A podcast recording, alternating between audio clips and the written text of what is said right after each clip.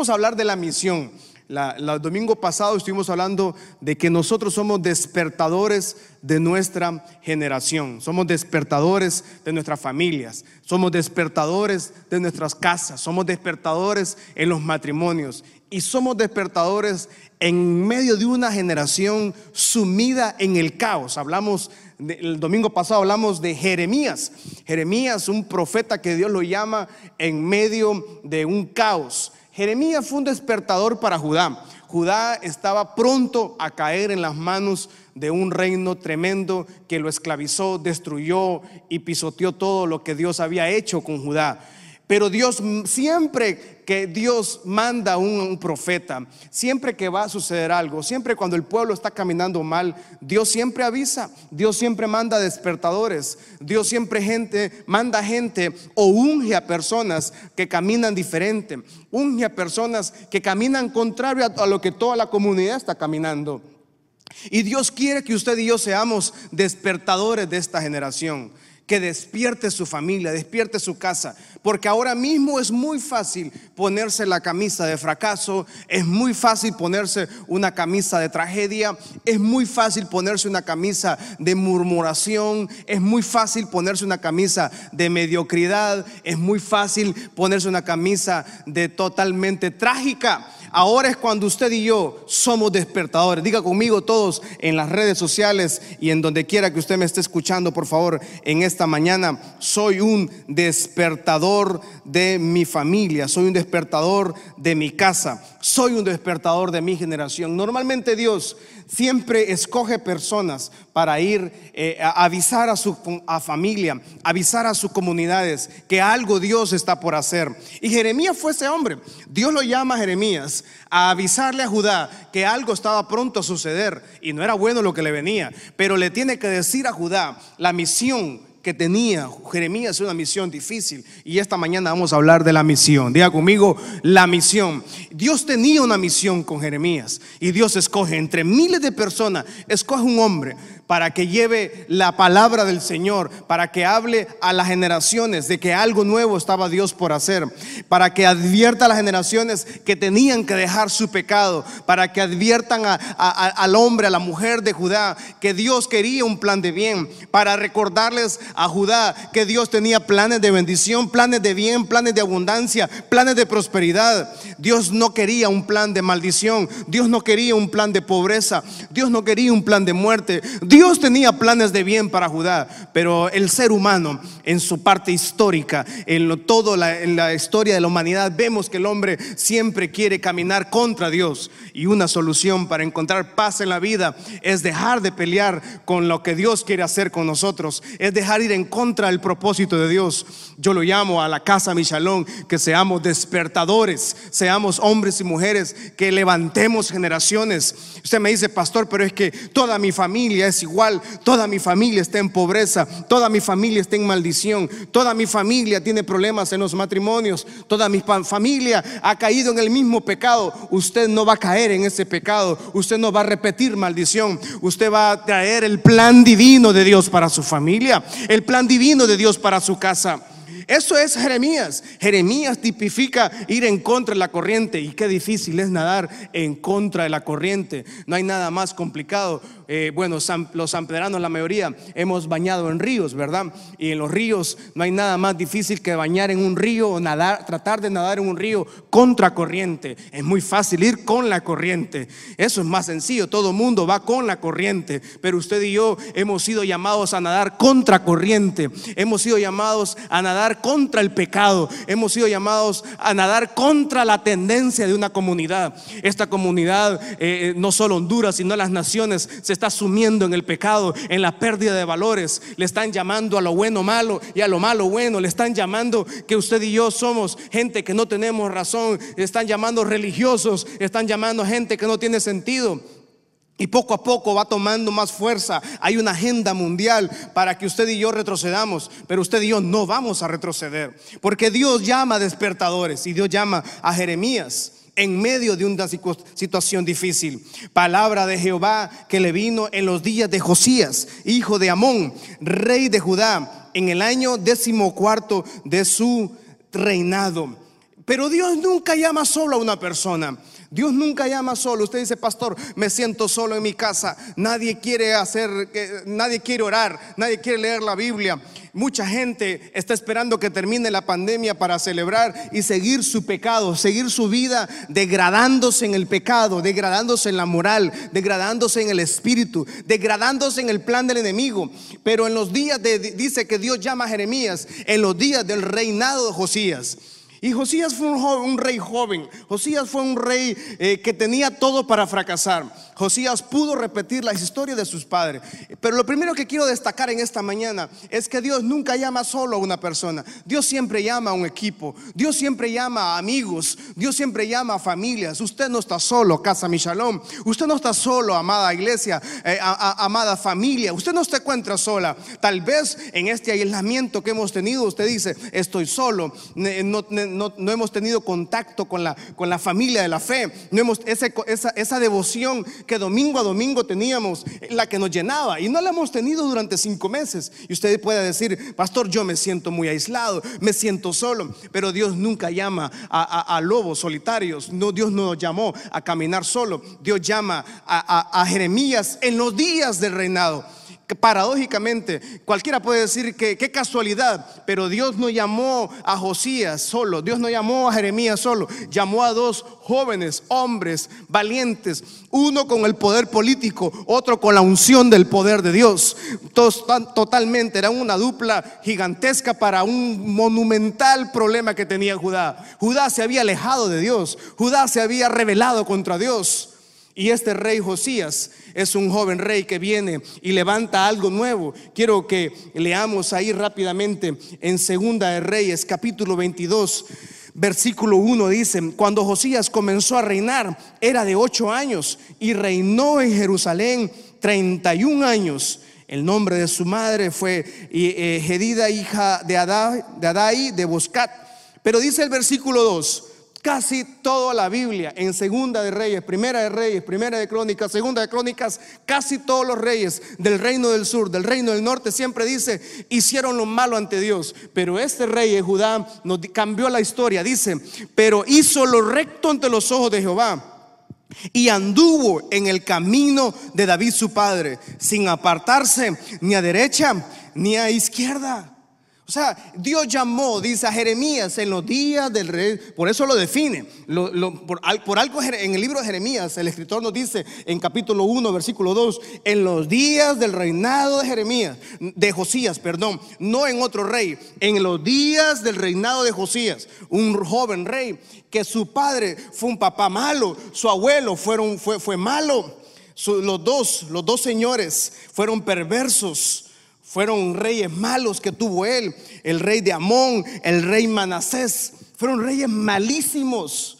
Fueron reyes que cometieron mucho pecado trajeron al adulterio, trajeron la abominación al templo, a la casa de Dios, trajeron el pecado a la comunidad. O sea, el rey Josías hubiera sido muy fácil vivir de acuerdo a los que su papá había vivido, a lo que su abuelo hubiera vivido. Era sencillo repetir la historia de su papá, era sencillo repetir la historia de su abuelo, pero Josías dice que hizo lo recto ante los ojos de Dios. Diga conmigo, yo haré lo recto ante los ojos de Dios, porque a veces nosotros queremos quedar bien con la gente, a veces usted y yo tratamos de quedar bien con todo mundo, menos con el Señor, pero escojamos quedar bien con Dios, no importa si quedamos mal con la gente, pero quedemos bien con Dios, porque nuestro Padre Celestial es nuestro Padre Celestial. Y Él es el que nos sostiene, Él es el que nos bendice, Él es el que prospera nuestras manos. Y este joven rey hizo lo recto y no se apartó ni a derecha ni a izquierda. Él recibe una revelación. Quiero que leamos cómo que comienza Él a vivir lo recto delante del Señor. Porque en primer lugar recibe una revelación. Diga conmigo, yo voy a recibir una revelación. Segunda de Reyes, capítulo 22 siempre, del 10 al 11. Mire, leamos ahí. Gracias. Dice, asimismo, el escriba eh, Safán declaró al rey diciendo, el sacerdote Hilcías me ha dado un libro. Y lo leyó Safán delante del rey. Lo leyó delante de Josías, el joven rey, ya tenía unos 18 años en ese momento, ¿no? Aunque él inició a reinar muy niño, pero ya siendo un joven adulto, él manda a buscar un libro y encuentran un libro. Y cuando el rey hubo oído las palabras del libro de la ley, rasgó sus vestidos, recibió una revelación. Alguien le leyó la Biblia, le leyó las escrituras. El libro estaba escondido, el libro estaba oculto, estaba lleno de sucio, estaba polvoso. Y, en esta pandemia, no sé si su Biblia está toda llena de polvo, su celular debe estar muy limpio, la televisión muy limpia y la Biblia escondida en el armario, lista para venir a la iglesia. No, la Biblia no tiene que venir a la iglesia, es usted el que tiene que sacar del armario su Biblia, quitarle el polvo y leerla. Pero mucha gente ha estado leyendo tanta mala noticia, mucha gente ha estado leyendo tantas noticias de, maldición que después termina viviendo una vida incorrecta. Tome su Biblia, lea su Biblia. La Biblia es la palabra de Dios, la Biblia es la luz, la Biblia es nuestra dirección, la Biblia nos muestra el camino y destino a seguir.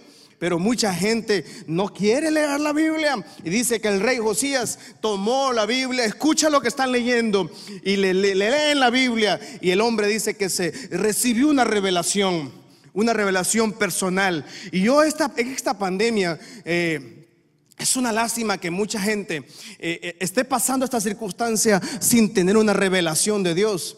Mucha gente llenó su corazón de amargura, mucha gente llenó su corazón de odio, mucha gente llenó su corazón, eh, enduró, endureció su corazón y lo llenó de pecado, lo llenó de maldición y lo llenó de palabras incorrectas, de pensamientos incorrectos. Pero usted y yo, la casa Michalón, le estoy hablando a los hijos de esta, verdaderos hijos de esta casa, eh, eh, muchos de nosotros hemos recibido una revelación especial de Dios. Muchos de nosotros hemos recibido un milagro de Dios en plenas circunstancias adversas. Donde no ha habido, donde no hay pasto verde, Dios ha traído pastizal. Donde no ha habido bendición económica, Dios ha traído prosperidad económica. Donde hubo un dictamen de muerte, Dios trajo sanidad a su vida. Donde hubo un dictamen de maldición, Dios trajo bendición en su vida. Donde, donde se cerraron muchas puertas humanas, eso no importa. El diablo puede cerrar todas las puertas que quiera, pero el diablo no puede cerrar el cielo y el cielo está abierto a su favor. Ventana del cielo está abierta a favor de su casa. Ventana del cielo está abierta a favor de su negocio, de su empresa. Pero necesitamos tener una revelación personal con el Señor Jesús. Y esa revelación la que tuvo Josías. Josías era un rey y tuvo una revelación. Se rasgó sus vestidos y dijo, ¿cómo es posible que la nación de Israel está corriendo? Está, hemos, hemos ido en la dirección incorrecta. Él recibió una revelación y en esta pandemia Dios se ha revelado en muchas maneras. Y usted me dice, pastor, ¿cómo es que Dios se ha revelado? Pues eh, si usted tiene salud y tiene vida, Dios se reveló entonces a usted en esta mañana. Si usted tiene una casita, tiene una casa, tiene un vehículo, eh, tiene todavía ahí para echar al tanque de combustible, usted tiene una revelación de Dios se ha revelado en eso. Usted tiene sus estudios, está en la universidad, está en la escuela, el colegio, Dios se ha revelado a través de eso. Dios no nos ha desamparado. Dios no, no, no hay un justo ni su semiente que mendigue pan. Por eso es que necesitamos entender que Dios cada día se revela a nosotros a través de nosotros y por medio de nosotros. Una persona que tuvo una tremenda revelación es el libro de Job, capítulo 42, versículo 5. Libro de Job, capítulo 42, versículo 5 dice, de oídas te había oído, mas ahora mis ojos te ven. Quiero que lo leamos, los miles de personas que estamos aquí en el templo. Por favor, diga conmigo, de oídas te había oído mas ahora mis ojos te ven toda la casa, ahí en el hogar, donde usted me está viendo en la sala, que usted me permite entrar a su sala. Eh, eh, y si usted me ve un poco quemado, hermano, no piense que vengo de bañar, ¿verdad? Sino que vengo de trabajar en el campo eh, y en el campo se quema uno mucho. Así que, porque pues mucha gente escogió hacer muchas cosas. Yo escogí trabajar en el campo en esta temporada. Y entonces estoy un poco quemadito, ¿verdad? Pero bueno, lo, lo quemado ya es, también es natural. Pero diga conmigo en su casa, ahí en la sala, donde usted me está viendo en su teléfono, en su dormitorio, o usted me está escuchando en la radio, levante su mano al cielo y diga conmigo, de oídas te había oído mas ahora Mis ojos te ven, qué maravilla. Si estuviéramos en el culto el domingo en la mañana aquí, yo creo que la gente estuviera gritando, ¿verdad? Estuviera dando alaridos como muchos hermanos aquí en la iglesia. Me, hace falta aquel hermano de los martes. ¿Cómo, ¿Cómo decía el hermano de los martes? ¿Cómo me decía el hermano? Habla papá, me decía, ¿verdad? Me hace falta, este, hasta este hermano me hace falta ya. Que, porque antes le decíamos, hermano, no grite. Y ahora quisiera escuchar lo que me dijera, habla papá, pero no está aquí. De oídas te había oído, mas ahora mis ojos te ven. Y Job repite, eh, no puedo estudiar todo, no podemos estudiar, ojalá cuando volvamos podamos estudiar el libro de Job, hay que hacer un estudio completo, pero el capítulo 42, versículo 5 es prácticamente el aterrizaje de todo ese hermoso libro de Job. Pero Job, después de una tremenda tragedia, después de perder todo, si usted conoce la historia de Job, es tremenda, es terrible, triste sus amigos, su familia, su esposa misma lo abandonó. Todo el mundo abandonó a Job. Job después de ser un empresario. Job era el, invitado número uno cuando había una fiesta, cuando había una reunión de negocios. Job era el primero que iba. Había una silla reservada. Cuando hacían una carne asada, el primer, bojote de carne era para Job. La, primera bebida era para Job, la, silla más importante era para Job. Job iba a la barbería y Job lo sentaban en la silla VIP. Usted y yo vamos a la, barbería y a Nantes nos cortan el pelo. No, Job era importantísimo en su comunidad. Job era un hombre de mucho, era millonario, llegó a tener miles de ovejas. Hermano, yo, yo quiero comprar dos ovejas, pero Job tenía miles de ovejas. Usted sabe lo, lo, que, lo millonario que era ese hombre. Era un hombre muy importante, pero terminó como todo ser humano, con un proceso doloroso, un proceso difícil. Literalmente una pandemia en el Antiguo Testamento lo tomó, lo derrotó completamente, pero su fe que sí, sí claudicó, pero él nunca maldijo al Señor. Él nunca maldijo. Él, él, él, él, tenía un problema del por qué le estaba sucediendo. Y todo ser humano lidiamos con eso. ¿Por qué me sucede esto? ¿Por qué me pasa esto? ¿Por qué me pasó la pandemia? ¿Por qué el trabajo? ¿Por qué el negocio? ¿Por qué lo otro? ¿Por qué aquí? ¿Por qué allá? ¿Por qué allá?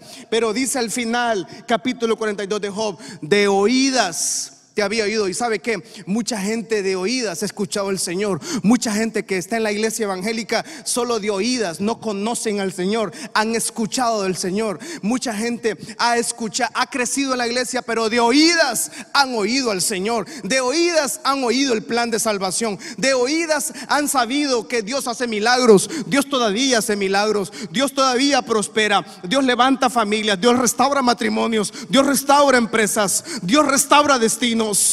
Dios restaura familias enteras. Dios liberta de pecado. Dios liberta toda prisión de esclavitud de pecado.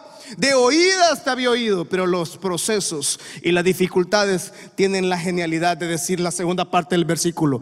Mas ahora mis ojos te ven.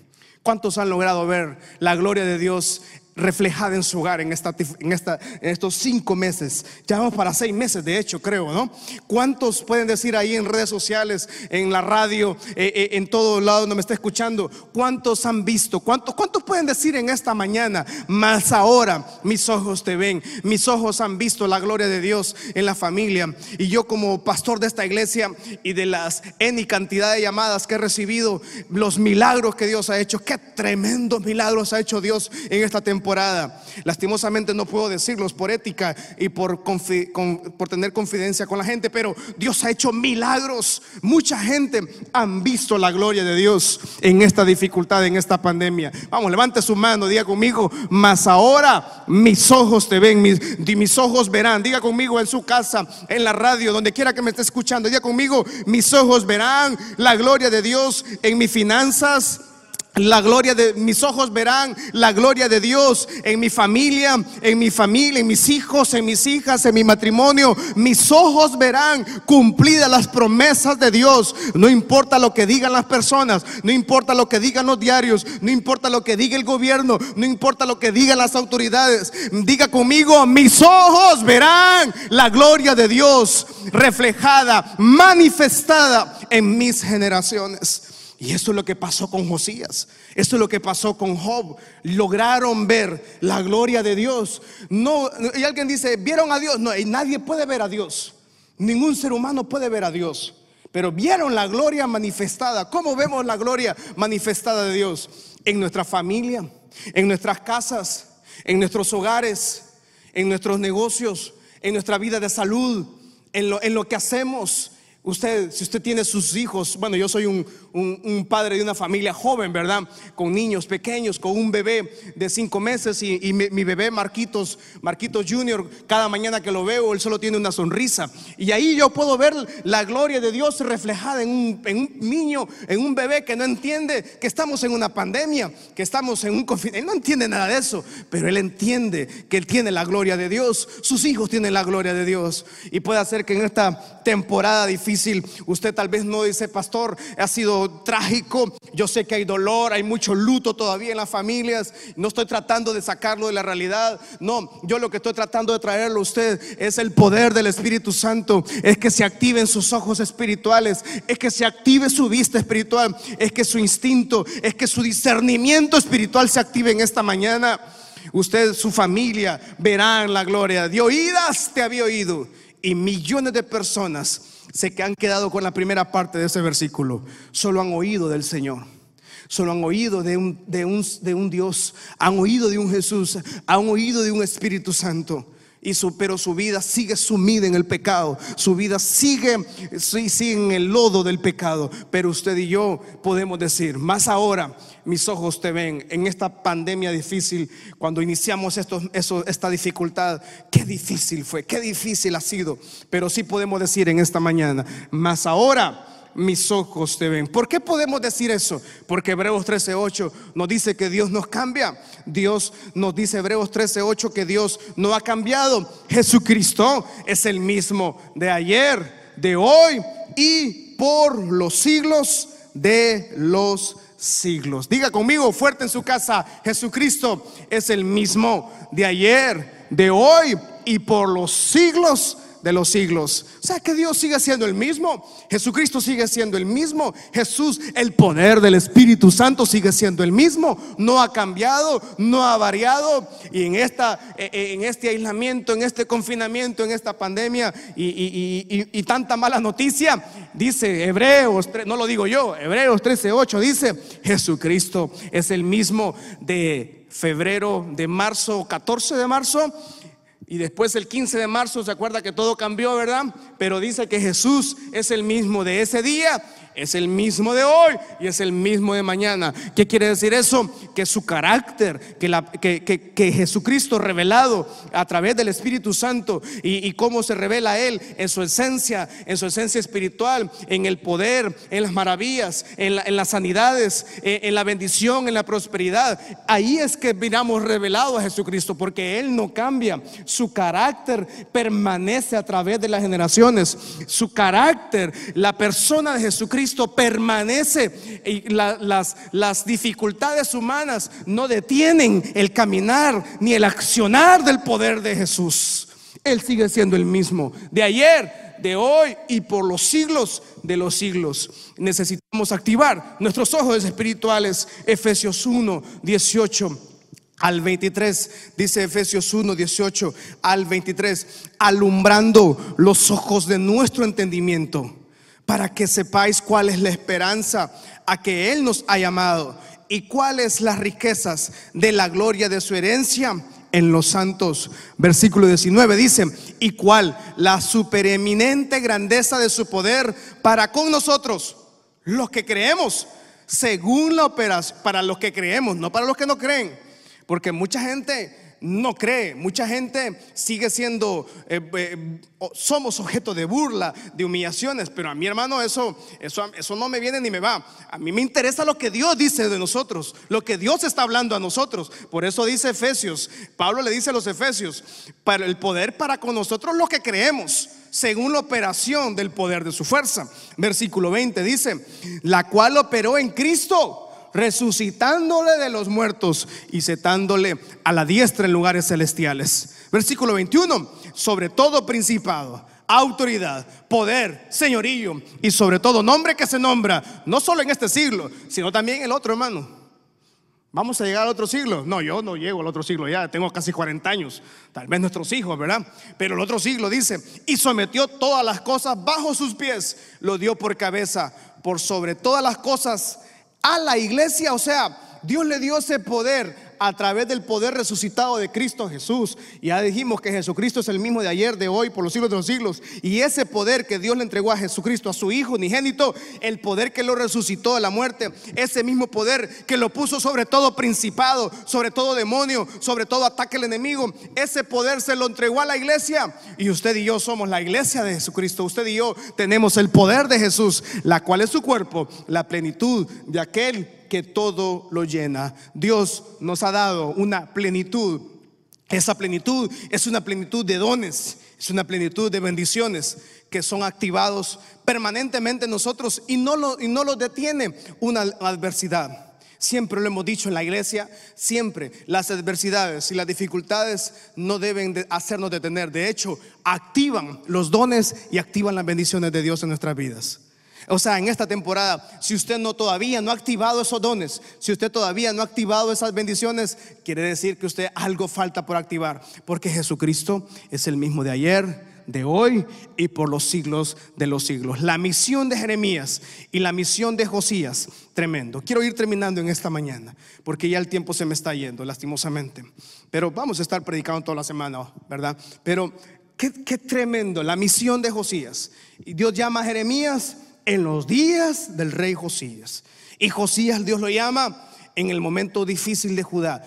Judá estaba, estaba en su declive moral, no económico. Tenían un declive moral, espiritual. Ya no tenían salida. Dios llama a Jeremías y a Josías a ir contracorriente, a ser despertadores de la, de la generación. Y Dios le entregó una misión a ellos. Dios le entregó la, misión de renovar el pacto. Segunda Reyes 23, versículo 1 y 3 dice, entonces el rey mandó a reunir con él a todos los ancianos de Judá y de Jerusalén.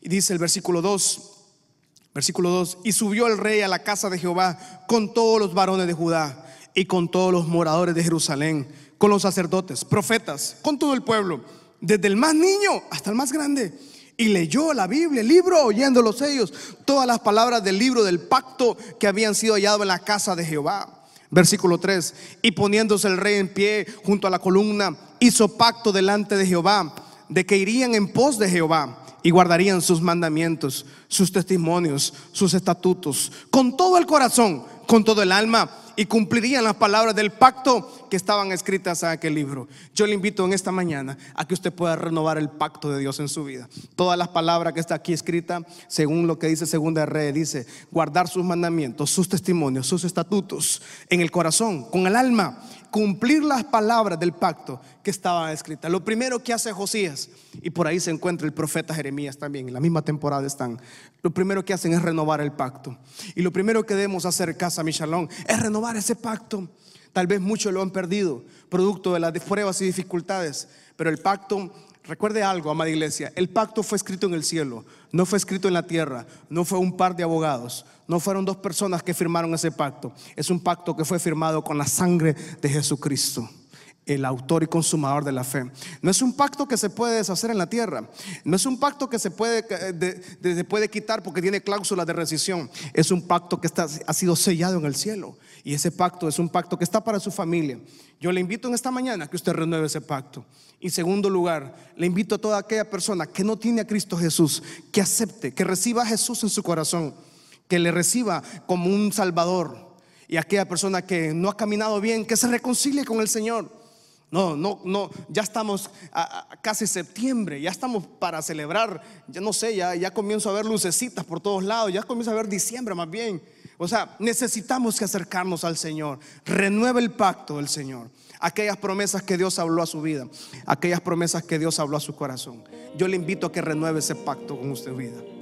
Josías y Jeremías renovaron, el, renovaron la vida espiritual Mucha gente dice, pastor, pero mi vida económica, mi casa, mi carro.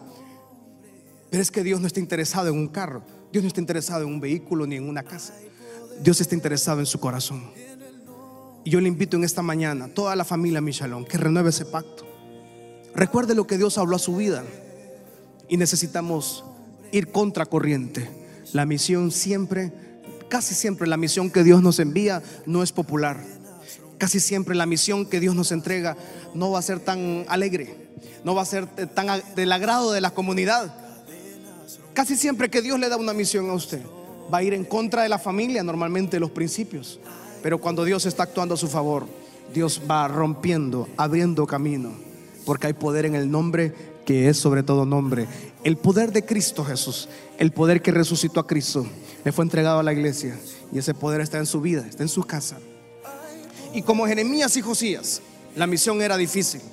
Y hay una misión seguramente que Dios le está entregando a usted en su vida. Hay una misión que Dios le entrega a su casa. Y es una misión de salir adelante. Es una misión de prosperar. Es una misión de romper maldiciones. Es una misión de romper toda tradición. Es una, es una misión difícil, puede hacer que sea muy difícil para algunas casas. Pero usted y yo estamos llamados a ser hombres y mujeres de victoria. No estamos llamados a vivir en un fracaso. Hay un pacto del cielo que fue sellado con la sangre de Cristo para su vida.